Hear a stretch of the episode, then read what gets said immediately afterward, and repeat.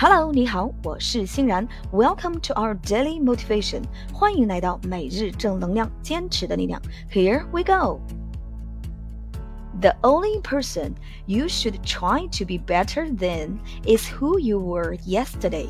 The only person you should try to be better than is who you were yesterday.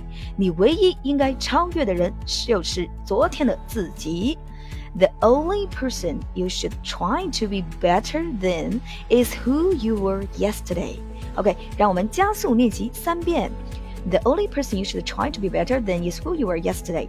The only person you should try to be better than is who you were yesterday. The only person you should try to be better than is who you were yesterday. OK，让我们再补速一遍。The only person you should try to be better than is who you were yesterday.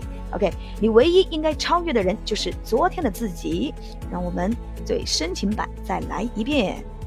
The only person you should try to be better than is who you were yesterday.